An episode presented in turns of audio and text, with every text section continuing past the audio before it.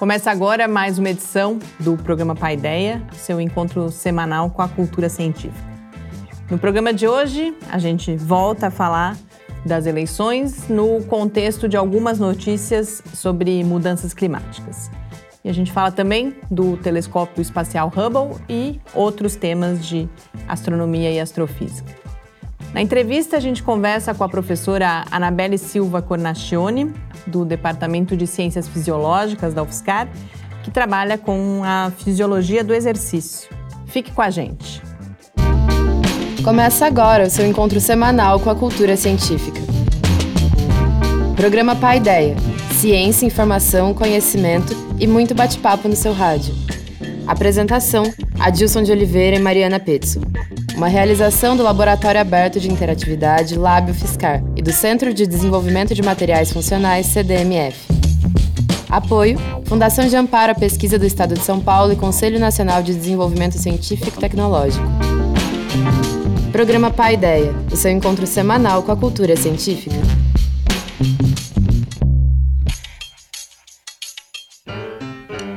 Muito boa noite. A gente começa agora mais uma edição do programa Pai Ideia uma realização do Laboratório Aberto de Interatividade da UFSCar, o LAB, e do CDMF, que é o Centro de Desenvolvimento de Materiais Funcionais. O programa vai ao ar toda terça-feira nas redes sociais, no site do Lab e às 8 horas da noite também na Rádio UFSCar, em 95,3 FM e na internet em www.radio.ufscar.br. Está de volta aqui para apresentar o programa comigo, professor Adilson de Oliveira. Muito boa noite, Adilson. Boa noite, Mariana. Boa noite a todos. E na segunda-feira da semana passada, dia 8 de outubro, enquanto o Brasil só conseguia olhar para os resultados do primeiro turno das eleições, no resto do mundo, as notícias destacavam a publicação do relatório especial do IPCC, o painel intergovernamental sobre mudanças climáticas, e o anúncio do Prêmio Nobel de Economia, que também colocou esse tema em evidência. Nessa edição de Mídia Ciência, eu falo das relações que podem ser construídas entre essas notícias e do que elas têm a ver não só com o nosso futuro, mas também das próximas gerações. Então, para começar esse Pai Ideia de hoje, vamos lá conferir essa edição de Mídia Ciência. Mídia Ciência. Resumo semanal comentado das principais notícias sobre ciência e tecnologia do Brasil e do mundo. Não é fácil compreender nenhuma das três principais notícias da segunda-feira, 8 de outubro: eleições no Brasil, relatório do IPCC e o Prêmio Nobel de Economia.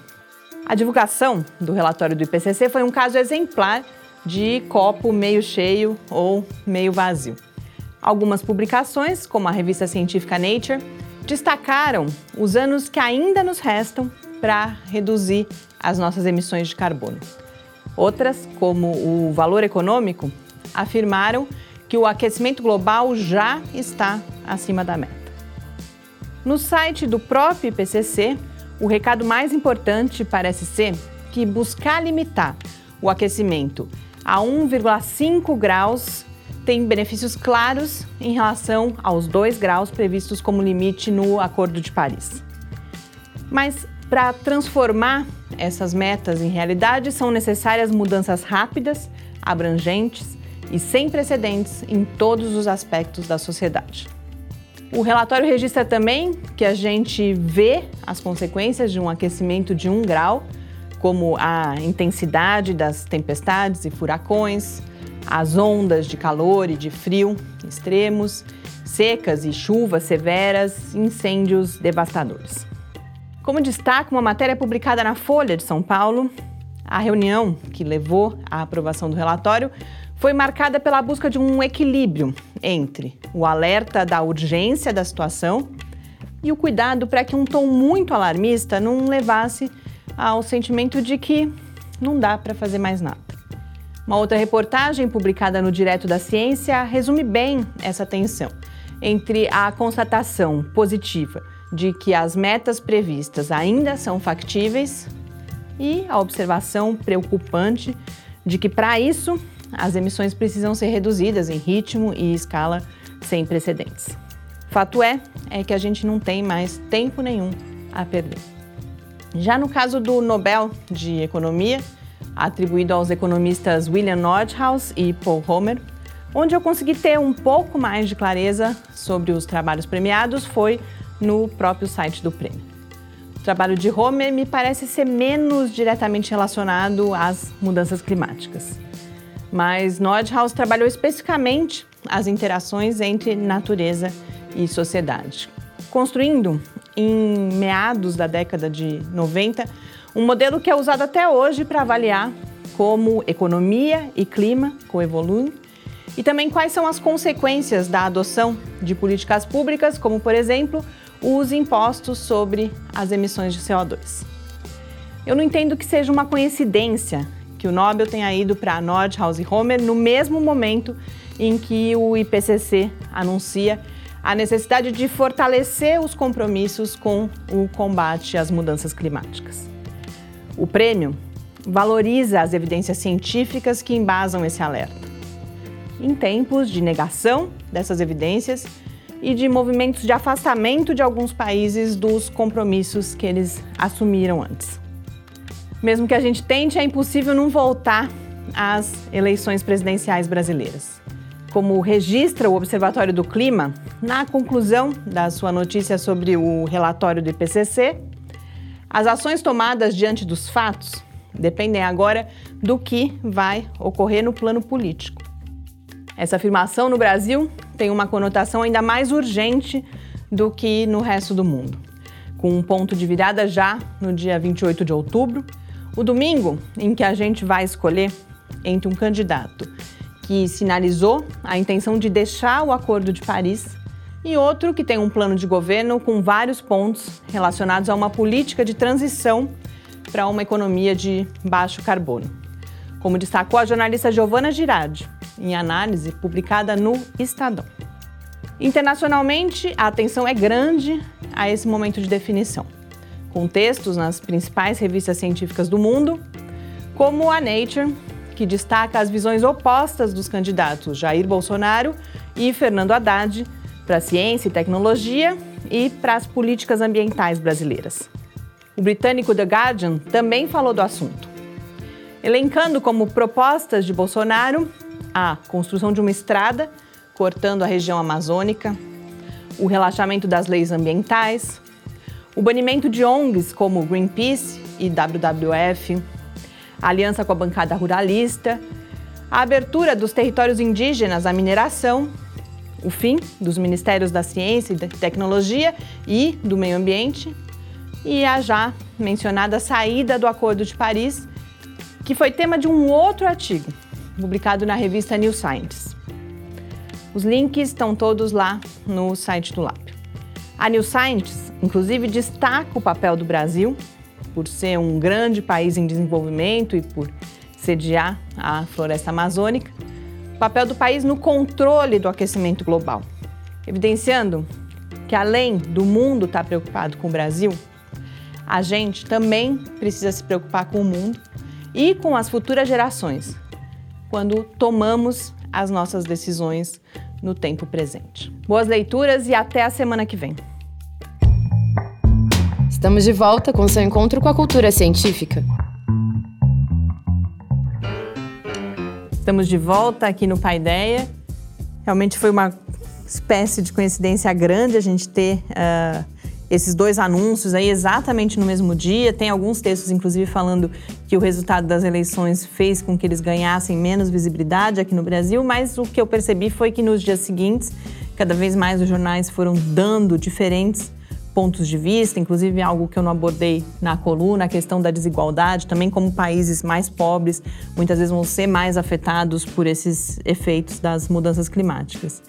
E se tudo isso que a gente está vivendo tem um lado positivo, a gente fala, falava um pouco disso no, no programa passado também, é que me parece que ciência, tecnologia e associado a isso agora essas questões ambientais entraram mais no debate público aqui no Brasil e no, no olhar do mundo para o Brasil também nesse contexto todo aí das eleições. Então, e também isso do, de um aspecto que talvez a gente não tivesse levando muito em consideração, tem várias coisas que a gente está pensando nesse contexto eleitoral, mais um aí que aparece e um que diz respeito à nossa existência também, né? É, eu acho que, como você falou, foi uma feliz coincidência a divulgação tanto do, do resultado do, do, dessa análise sobre o meio ambiente, como também o próprio Prêmio Nobel de Economia, que também vai na direção da importância da economia ser sustentável, aparecer exatamente no momento que o Brasil também vai tomar uma decisão importante, pelo menos para os seus próximos quatro anos, que tipo de política vai fazer nessa área. Né? Eu acho que é um, é, um grande, é um grande desafio. Nós temos exatamente nesse momento dois, duas propostas que encaram esse problema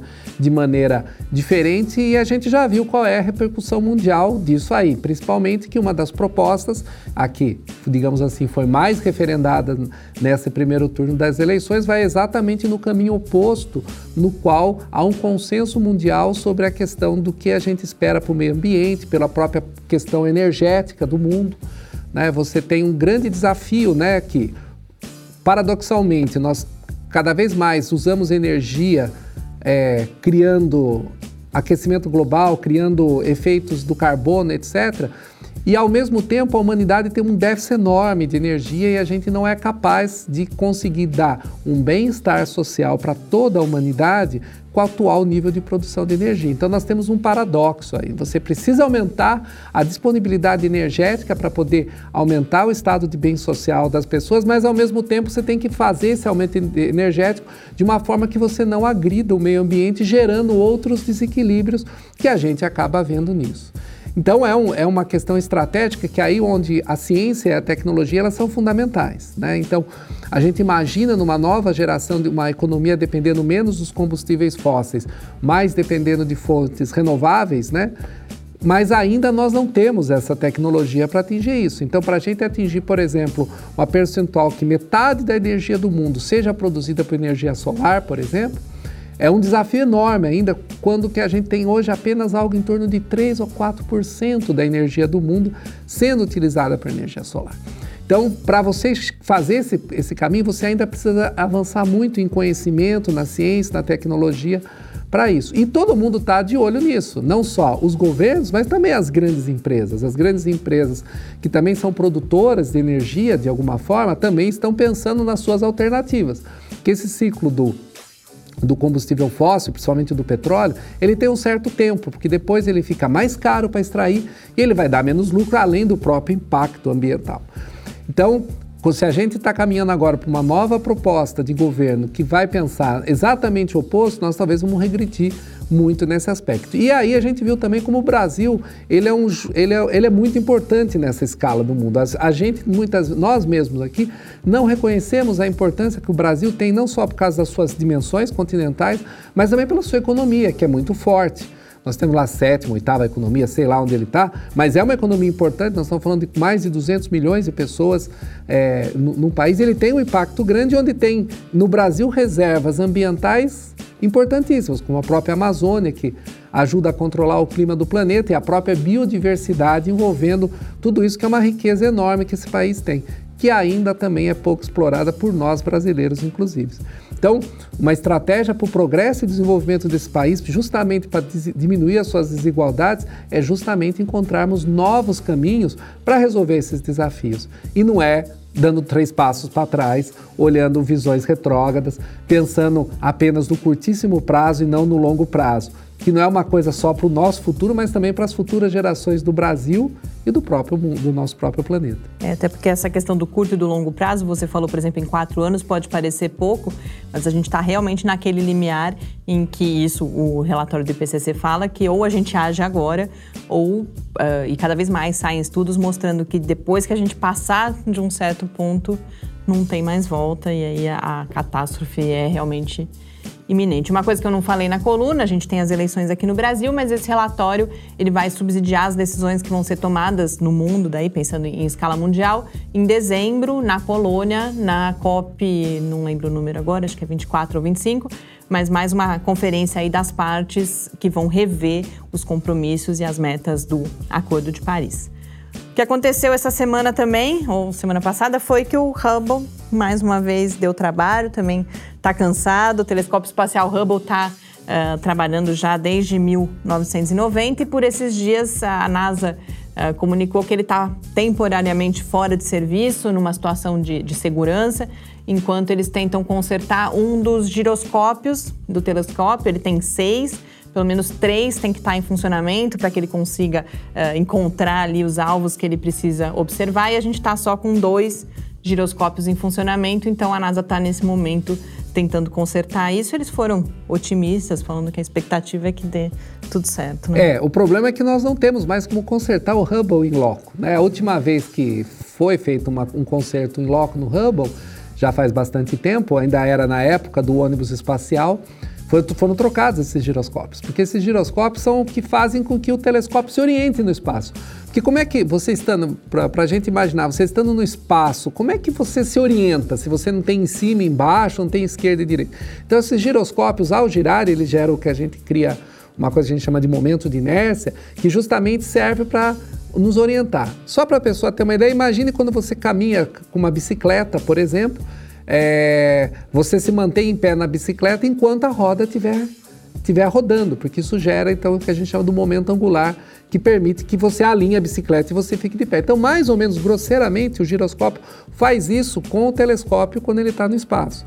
E o telescópio ele precisa apontar para as coisas no espaço. Ele não é um satélite, está numa posição fixa, é, é, alterando. E não tem mais como e consertar. Não existe mais veículo espacial levar que possa. os astronautas até lá, né? Você pode até levar os astronautas, mas você não consegue levar os equipamentos. É, uhum. É, é o grande problema hoje. O ônibus espacial, o ônibus espacial encostava no Hubble, ele puxava o Hubble para praticamente dentro do ônibus e ali os astronautas trabalhar. Você não tem mais esse veículo uhum. para fazer isso. Então, um dia que, se não tiver conserto, o Hubble para mesmo, né? E uma hora ele vai parar mesmo, né? Exato. né? Porque tem uma questão de desgaste. É, e o James Webb, eu não estou atualizado, ele tá mas... Ele está previsto para 2021. Exatamente, mas já foi postergado algumas vezes o James Webb, que o James Webb eles vão colocar num lugar que não vai ter conserto mesmo, né? Se quebrar, quebra. Porque eles vão colocar numa órbita muito distante. O Hubble tem uma órbita até próxima da Terra, é acessível para esses veículos. Vão colocar numa órbita bem externa o James Webb. Bom, torcendo aí para logo logo a gente ter boas notícias.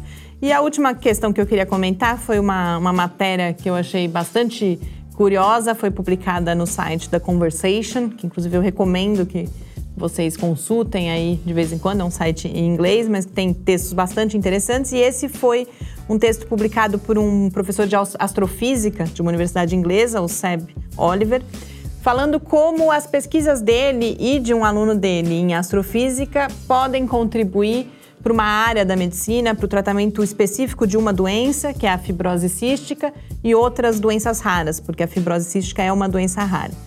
E, e, como isso começou? Esse aluno, ele é portador de fibrose cística e a fibrose cística, por ser uma doença rara, ela tem um, alguns, ela dificulta você encontrar o tratamento mais adequado. Por quê? Alguns pacientes respondem melhor a determinados tratamentos do que outros, mas como são poucas pessoas, justamente por ser uma doença rara, a gente tem poucos dados sobre isso e aí ferramentas que estão sendo cada vez mais usadas na saúde, que são as ferramentas de big data, de inteligência artificial, elas não, não se adequam por conta desses bancos de dados menores. Então, o desafio é conseguir bancos de dados maiores, mais bem organizados. E aí, a partir do estudo deles, com galáxias que também são de certa forma, de certa forma não, são uma quantidade imensa de dados, uma série de registros aí de telescópios diferentes, por exemplo.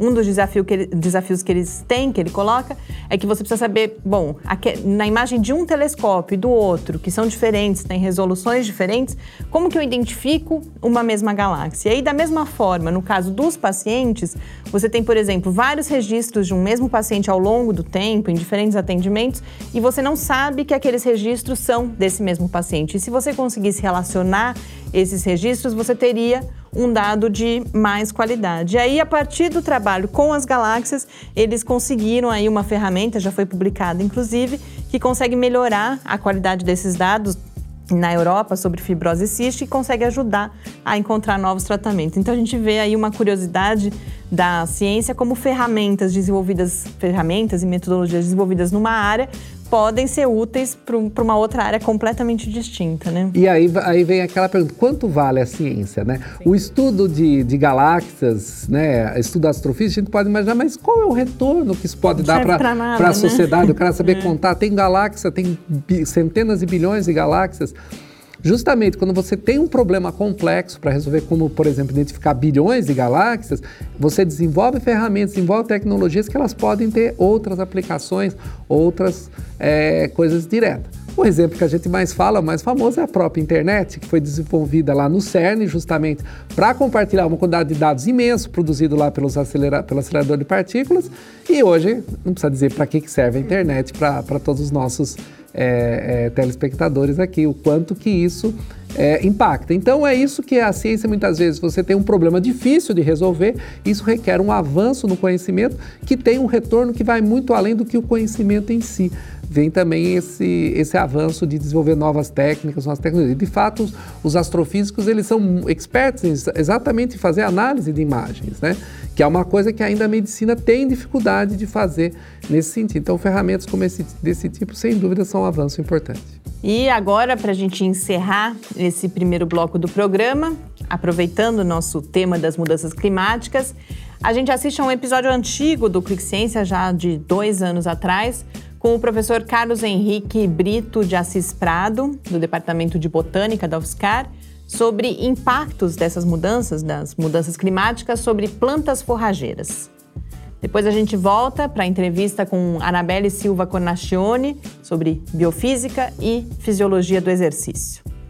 Mas Antes disso, o professor Adilson vai se despedir, porque hoje, infelizmente, não vai poder ficar para entrevista com a gente, né, Adilson? É, hoje não vai dar, então uma boa noite a todos e até a semana que vem. Clique Ciência. Então, meu nome é Carlos Henrique Brito de Assis Prado, eu sou professor do Departamento de Botânica aqui da UFSCar. E aqui no departamento eu sou responsável por várias linhas de pesquisa e eu vou falar de uma delas, que é de mudanças climáticas globais. Nós temos um projeto grande sobre o assunto, que é sediado em Ribeirão Preto, no campus da USP. Eu sou colaborador desse projeto. E esse projeto ele estuda a reação das plantas sobre as mudanças climáticas globais a céu aberto. O diferencial dele é esse. Então, nesse projeto nós usamos um campo onde as plantas crescem e aí, nesse campo, a céu aberto, a gente consegue alterar a temperatura e a concentração de CO2 prevista para 2050. Então, nesse campo, nós estudamos duas plantas importantes que servem como comida para o gado. São chamadas as forrageiras. Uma planta é do tipo gramínea né, e a outra é de folha larga. Então, uma é uma monocotiledônia e outra é uma dicotiledônia. Essas plantas são então usadas em pasto para alimentar o gado. O Brasil ele é um grande produtor de carne e interessa o assunto, como que o gado brasileiro vai ser alimentado é, nas mudanças climáticas globais que já estão acontecendo. As plantas de pastagem vão responder a essas mudanças, que é basicamente o efeito do aumento da temperatura e do aumento da concentração de CO2. Então os resultados eles é, são já bastante consistentes para esse projeto. Esse projeto ele está em andamento ainda, né? E mostra que tanto a temperatura quanto o CO2 vão alterar de maneira significativa todos os níveis de organização da planta, desde o nível molecular, né, passando por tecido, órgãos e a planta como um todo. Então, a partição de biomassa da planta, na parte aérea, parte subterrânea, uh, os, a, a, qualidade dos tecidos da planta para alimentar o gado, uh, as expressões gênicas, tudo isso vai ser alterado com um aumento de temperatura esperado de 2 graus Celsius para o ano de 2050 e de 600 ppm de CO2 também para o ano de 2050. Hoje a gente está, para ter uma ideia, né, com 400 ppm de CO2. E a temperatura vem aumentando até mais rápido do que o esperado para todos os modelos hoje. Então a gente está surpreso com relação a isso. Estamos de volta com seu encontro com a cultura científica. Entrevista. Estamos de volta aqui no Paideia. Hoje, na entrevista, eu converso com Anabelle Silva Cornacchione, que é professora do Departamento de Ciências Fisiológicas da UFSCar. Professora, muito boa noite.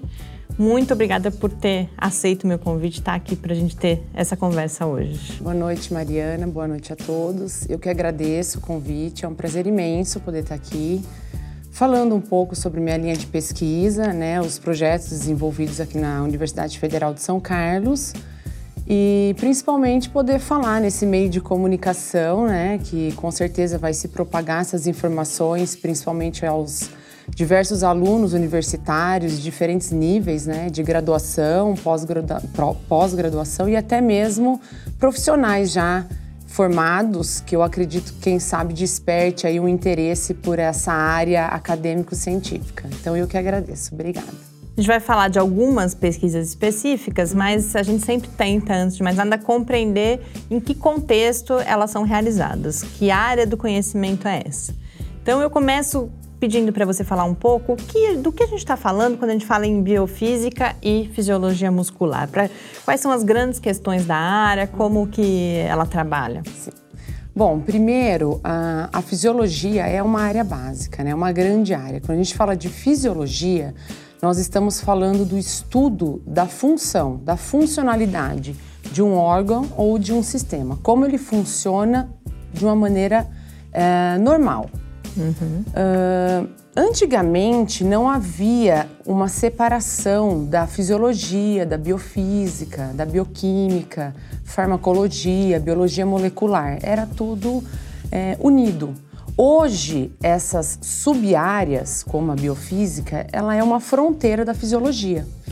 Então, quando a gente fala né, especificamente da fisiologia da contração do músculo esquelético, né, que é o, o alvo, o foco da investigação dos, dos nossos projetos, é, nós estamos tentando entender fenômenos físicos que estão envolvidos na contração desse músculo. Uhum.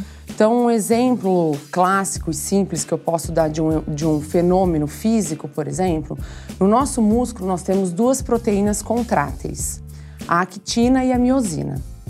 Elas devem se interagir para que possamos realizar um movimento ou gerar força muscular. Uhum. Então, a interação dessas proteínas é, gera a ponte cruzada. Então, através da biofísica, nós conseguimos entender uh, os fenômenos envolvidos nesse acoplamento da actina e da miosina para formar essa ponte cruzada e gerar força ou movimento ou até mesmo o desacoplamento delas para gerar, gerar o relaxamento muscular. Então, assim, hoje é difícil a gente separar a fisiologia da biofísica, da bioquímica, porque até mesmo a bioquímica, a gente fala de contração muscular, você depende de, algum, de alguns elementos químicos, como cálcio, sódio, potássio, neurotransmissores como acetilcolina, que é essencial para ocorrer. Então, quando a gente fala de investigar a fisiologia, a biofísica muscular, nós estamos falando de investigar a contração normal, entendermos o que é normal. Porque para você entender uma disfunção muscular ou ah, alguma alteração devido a uma doença que acomete o músculo esquelético, para você saber o que é patológico, você tem que saber o que é fisiológico, porque você não vai identificar o que está errado se você não souber o que Qual é o padrão, né? Uhum. Então é, é mais ou menos isso que a gente investiga na fisiologia e na biofísica muscular.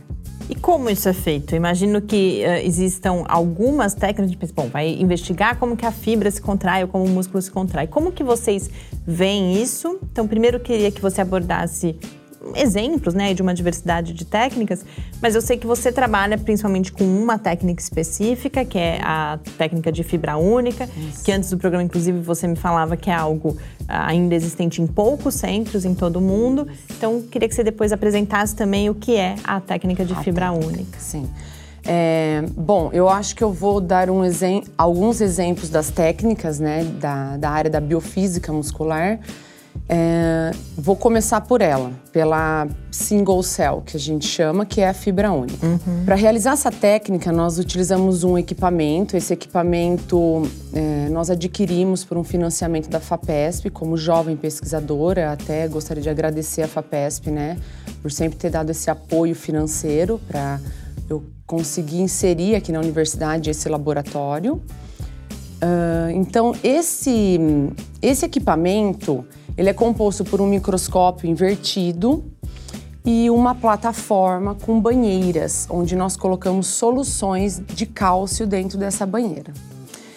Depois a gente disseca uma única fibra muscular, porque o músculo é composto de centenas, milhares de fibras, mas a gente isola uma única fibra através de um estereoscópio, que é uma lupa. Então, com, com pinças, a gente isola essa única fibra. Nesse equipamento, de um lado, a gente prende essa fibra num transdutor de força, do outro lado é um braço de força. Quando é, nós imergimos essa célula dentro de uma solução com alta concentração de cálcio, ela se contrai. Quando ela contrai, o transdutor move e o equipamento capta em volts e transforma para gente em milinewtons qual é a força de contração daquela célula. Uhum. E isso é tudo ao vivo.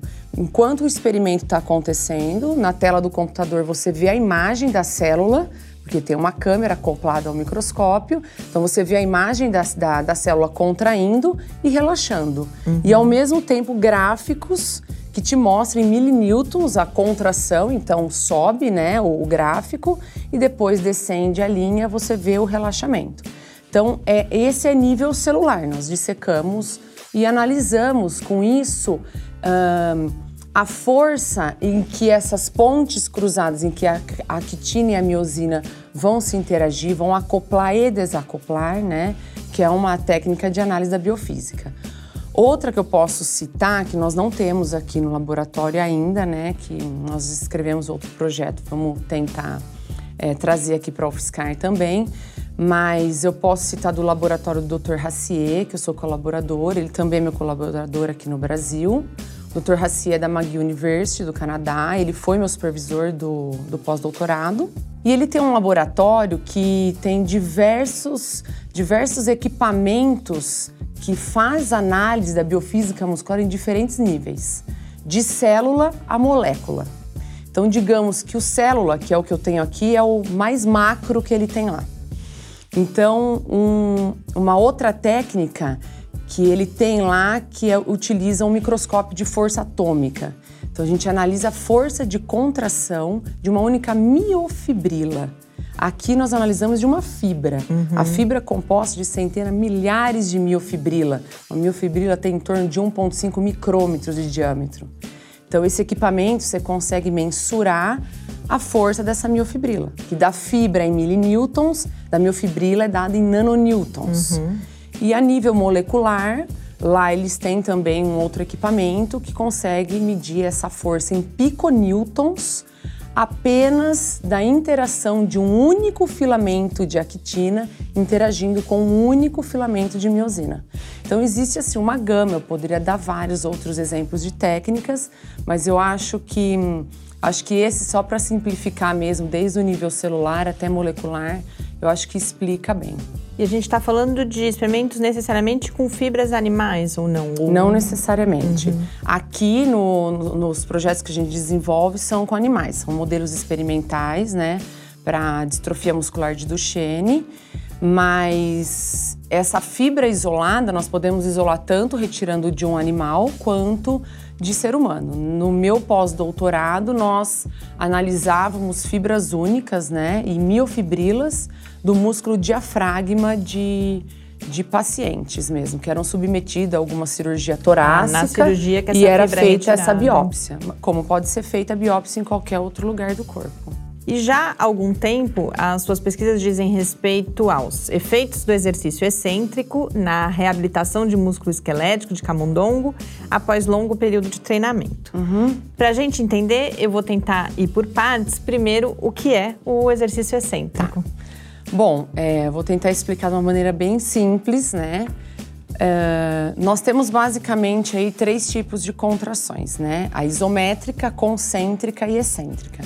A isométrica, por exemplo, se você segurar um peso de 10 quilos na mão e você manter o cotovelo fletido, dobrado, e não ter nenhum arco de movimento, você tem uma contração isométrica, você não tem movimento articular. A concêntrica é quando você encurta essa musculatura, aproxima a origem da, da inserção dela e gera uma força. Então você aproxima a origem de inserção, encurtando essa fibra. A excêntrica é a volta desse movimento. Só que para você não é, despencar de uma vez, você vai freando o movimento. Então existem duas forças atuando. Uma de encurtamento, porque está gerando a força para manter o peso, uhum. e a outra de alongamento, porque você está afastando a origem de inserção. Então, isso é o exercício excêntrico. E por ele ter a ação dessas duas forças, ele é tido como um exercício que causa mais lesão, mas que também causa mais hipertrofia. Então, há tempos atrás, você jamais ouviria falar do exercício excêntrico como um recurso terapêutico na reabilitação de um músculo que passou por alguma situação, por exemplo, de desuso. A pessoa ficou imobilizada, a perna engessada durante um mês. Então você tira ela daquela imobilização e vai reabilitar.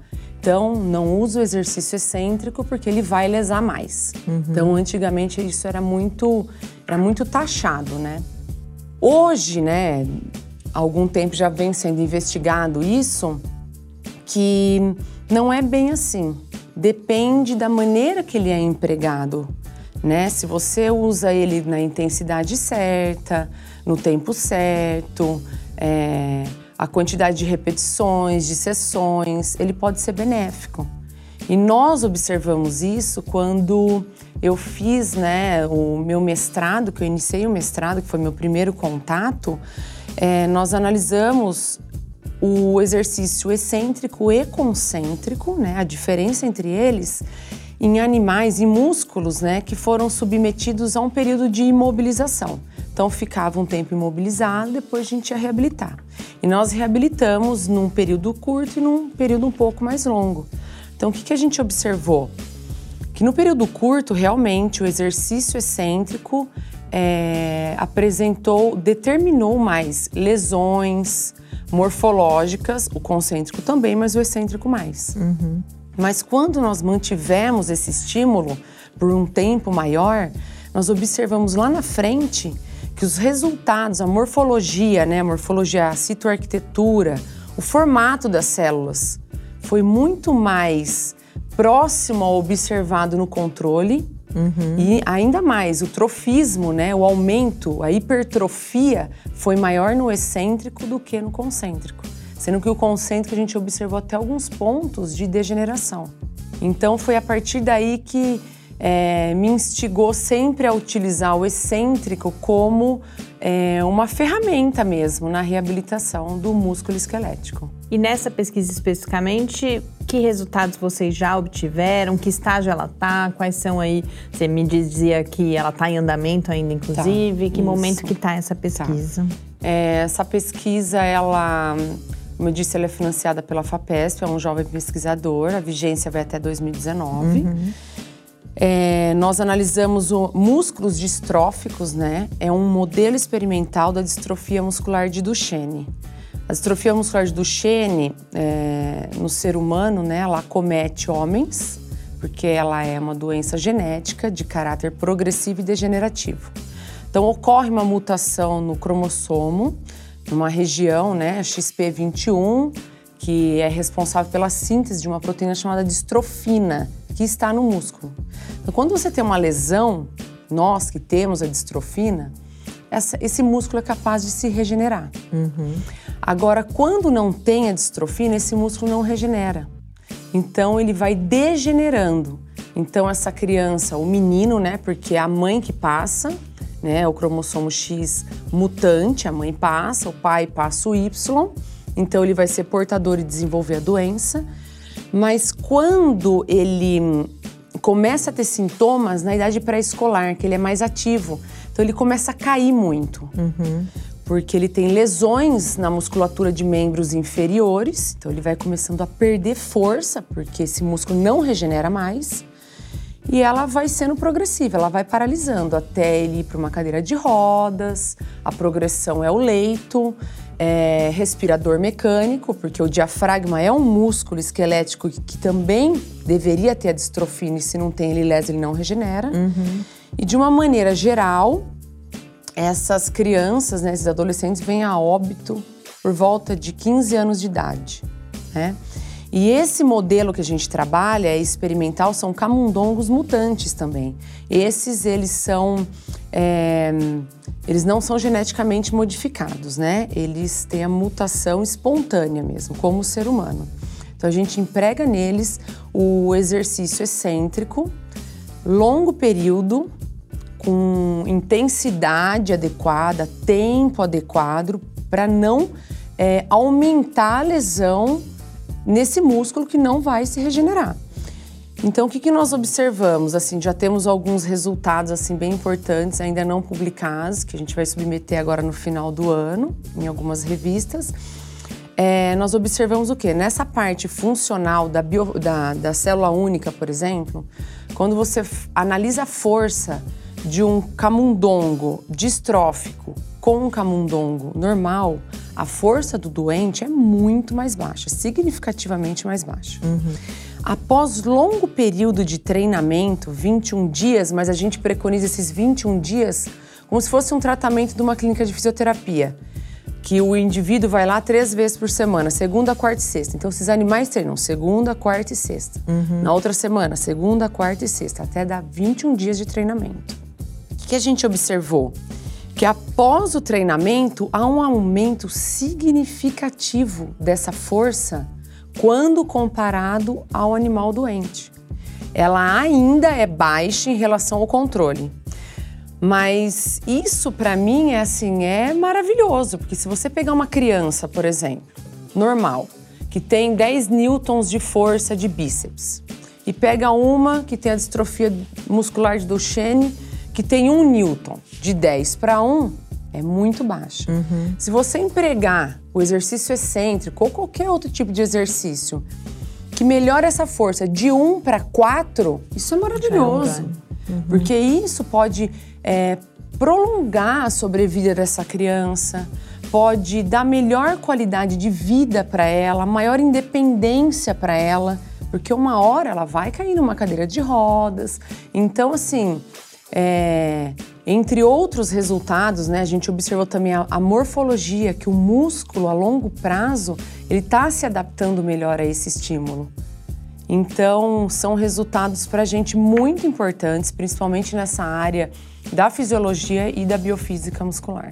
E nessa área, a gente está falando, por exemplo, a gente está falando do, do, modelo com camundongos e você o tempo inteiro dá exemplos do que isso pode vir a significar lá na frente em termos de eventuais tratamentos que podem ser feitos com essas crianças. Nessa área, como é geralmente essa relação entre a pesquisa básica até ela poder contribuir de alguma forma com a, a prática clínica, por exemplo? Uhum. É, na verdade, assim, é, os nossos achados, né, dentro de uma pesquisa experimental, a gente tem que ter muito cuidado em extrapolar para o âmbito humano, porque tudo é, por mais que é similar, né, um modelo experimental que nos remete a estudar essa, essa doença, não é igual, né? Então a gente tem que ter muita cautela, muito cuidado até chegar num, num indivíduo, numa criança. Mas, é, primeiro, para você divulgar isso, né, como chega até a prática clínica, é, os professores né, universitários né, que ministram aulas dentro da, da área da saúde, por exemplo, estão sempre estudando, se renovando e buscam artigos científicos que vão é, respaldá-los em relação a, aos efeitos desses recursos terapêuticos é, estudados, que vêm sendo estudados. E isso é passado para dentro de uma sala de aula, que posteriormente esse aluno de fisioterapia vai se tornar um profissional. Mas nós, não só o meu grupo de pesquisa no caso, mas outros também, nós também já estamos tentando entrar no âmbito humano, com outras parcerias, com biópsias mesmo de crianças com distrofia muscular de Duchenne então, para a gente extrapolar os nossos achados hoje, né, desse modelo experimental, a gente tem que ter muito cuidado com a criança, porque você não pode lesar uma criança. Mas não há problema nenhum se você colocar essa criança fazer um exercício de baixa intensidade que possa trazer algum benefício para ela, principalmente o respiratório porque essas crianças acabam morrendo de falência respiratória e cardíaca. E há exercícios também para esse músculo respiratório? Sim, o diafragma, sim, com certeza. Falando um pouco agora da sua trajetória, você é fisioterapeuta de formação né, na, na, graduação e depois foi se especializando e é hoje docente num departamento de ciências fisiológicas. Como foi essa trajetória? Como que essas duas áreas foram se relacionando para você? Como que é essa experiência? Bom, eu acho assim, na verdade, o meu primeiro contato com a fisiologia foi no meu primeiro ano de faculdade, né? Uhum. Porque todo curso de saúde é, é ministrado a disciplina de fisiologia. Mas após a minha formação, eu não tive muito mais um contato tão direto. Aí eu fiz o meu mestrado, né, na Faculdade de Medicina de Ribeirão Preto, na USP, o doutorado também, mas eu, estu eu não deixava de ser envolvido com a fisiologia, mas eu estava voltada mais à morfologia muscular, a citoarquitetura daquela célula, o que, que um, um, um procedimento de desuso é, determinava naquele músculo, que um exercício poderia melhorar né, ou poderia piorar. E durante o meu doutorado foi quando eu comecei a ler alguns artigos científicos do Dr. Racier e me interessou muito, né, esse negócio de fibra única. Eu, nossa, né, como que ele contrai uma única fibra? Eu entrei em contato, ele é, me aceitou para fazer um sanduíche na época do doutorado e foi quando eu voltei a ter contato com a fisiologia muscular de novo, uhum. junto com a biofísica. Foi quando me, foi me apresentado aí a biofísica, né?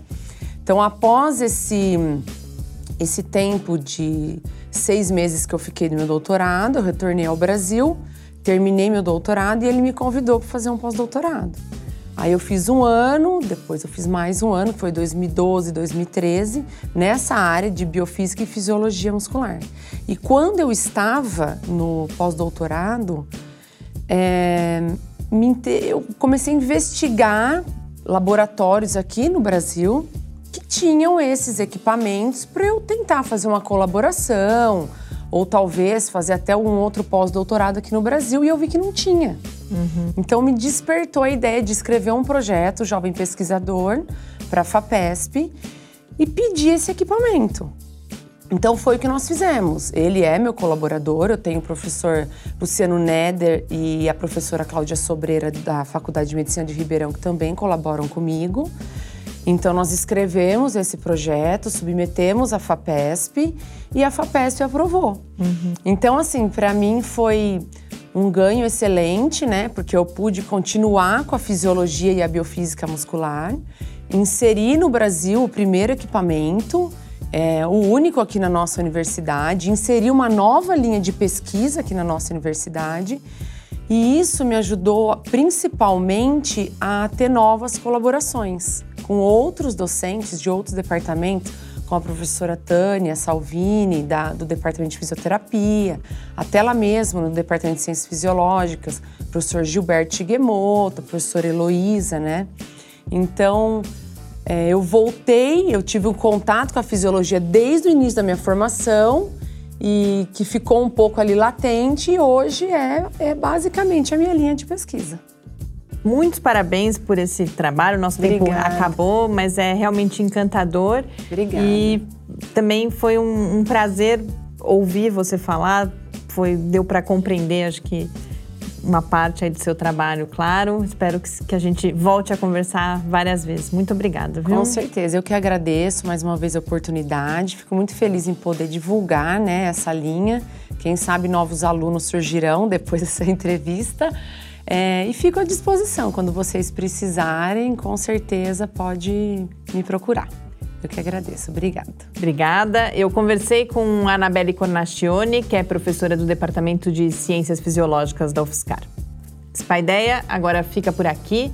A gente volta na próxima terça-feira, mas enquanto isso, você já sabe, pode acompanhar o Lab no Facebook, no Twitter ou falar com a gente pelo cliqueciência.ufscar.br. Muito boa noite. Programa Pai Ideia. Ciência, informação, conhecimento e muito bate-papo no seu rádio. uma realização do Laboratório Aberto de Interatividade Lábio Fiscar e do Centro de Desenvolvimento de Materiais Funcionais. Produção e pauta: Mariana Petzo e Tarcio Fabrício. Edição: Lucas Stefanuto.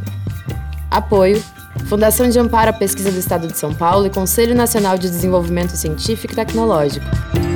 Para saber mais, acesse nosso site www.lab.fiscar.br. Programa Pai Ideia, o seu encontro semanal com a cultura científica.